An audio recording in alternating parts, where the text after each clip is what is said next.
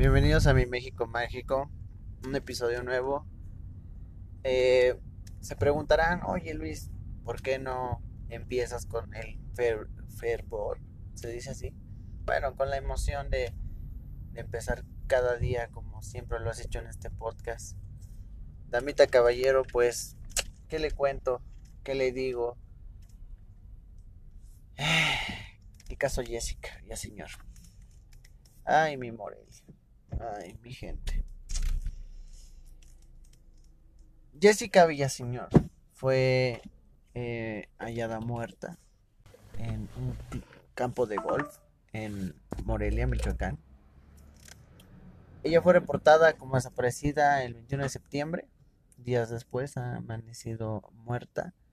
Se, se habla de que un güey, como que con varo o intentos de influencias, una familia, eh, es el principal sospechoso.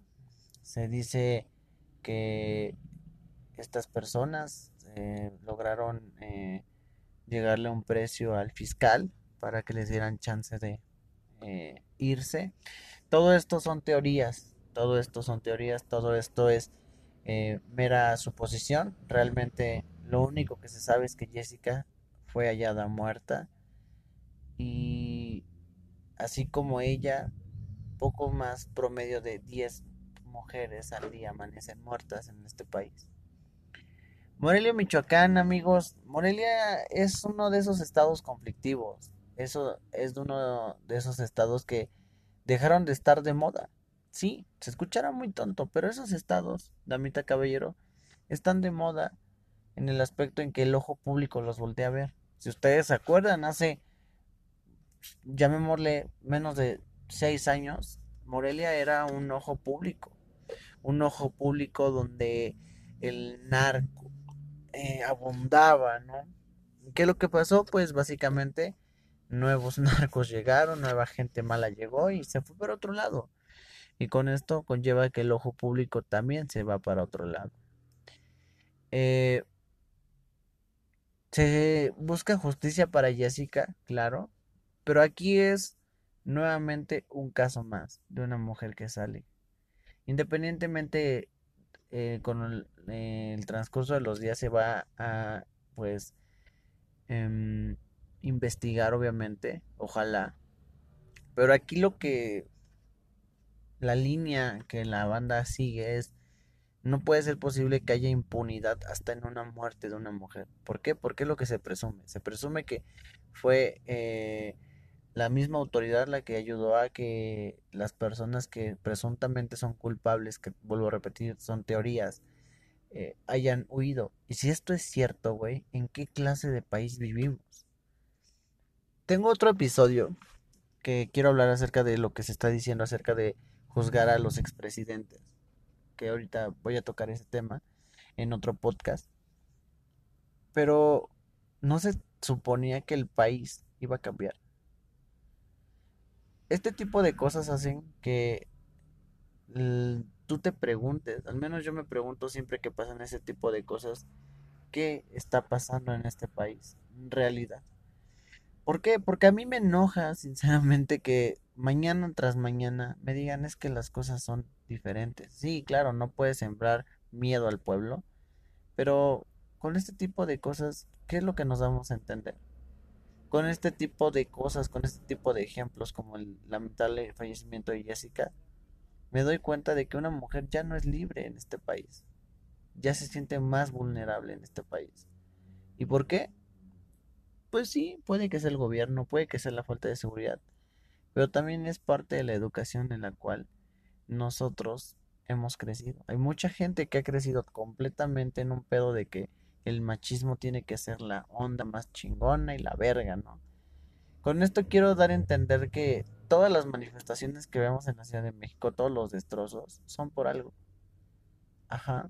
¿Por qué? Porque ya están hartas. De verdad, de verdad. Hay mujeres que ya están hartas.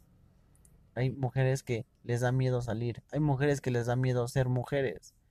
Ajá.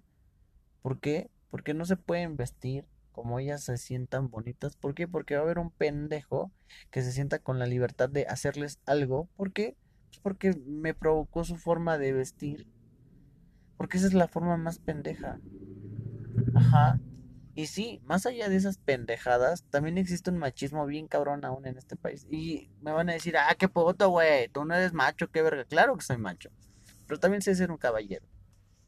Por eso mismo me encabrona que hay muchas veces que dices tú, güey, una mujer es libre de hacer lo que quiera. Como tú, como hombre, una mujer igual. Pero no es posible que una mujer se sienta más... Eh, con más miedo en este país que otro que un hombre. Claro, yo soy hombre y me siento con miedo. Hay veces que camino y digo, chingue su madre, vayan a hacer algo aquí, ¿no?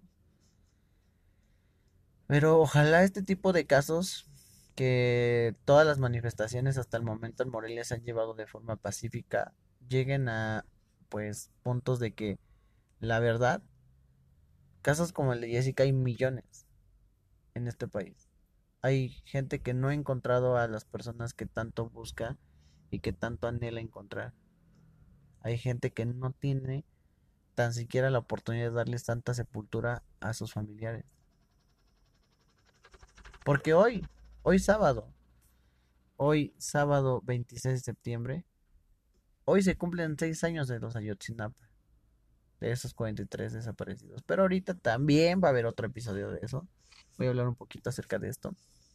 Pero lo que quiero, ¿por qué quise tocar el tema de Jessica? Porque realmente, güey, es, ya estamos hasta el culo, todos. ¿Por qué, güey? Porque yo como hombre tengo una hermana. Tengo una hermana, cabrón, que me da miedo que salga.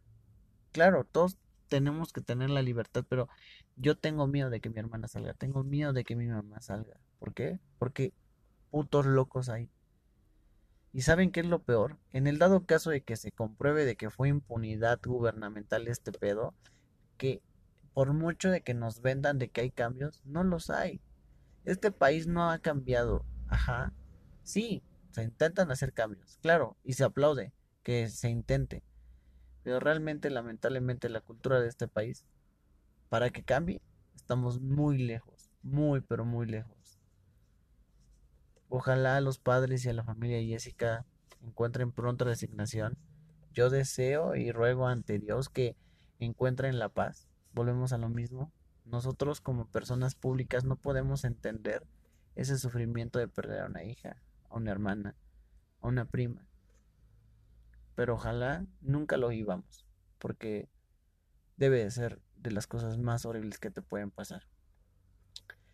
Eh, y ojalá se llegue a un acuerdo. Si llega a haber, o sea, me gustaría hacer una resolución acerca de este, de este tema, ver qué, qué solución se llegó. Ojalá esto no sea un carpetazo, ojalá esto no sea algo mediático de que ya chingó a su madre, porque eso es lo que pasó con Michoacán.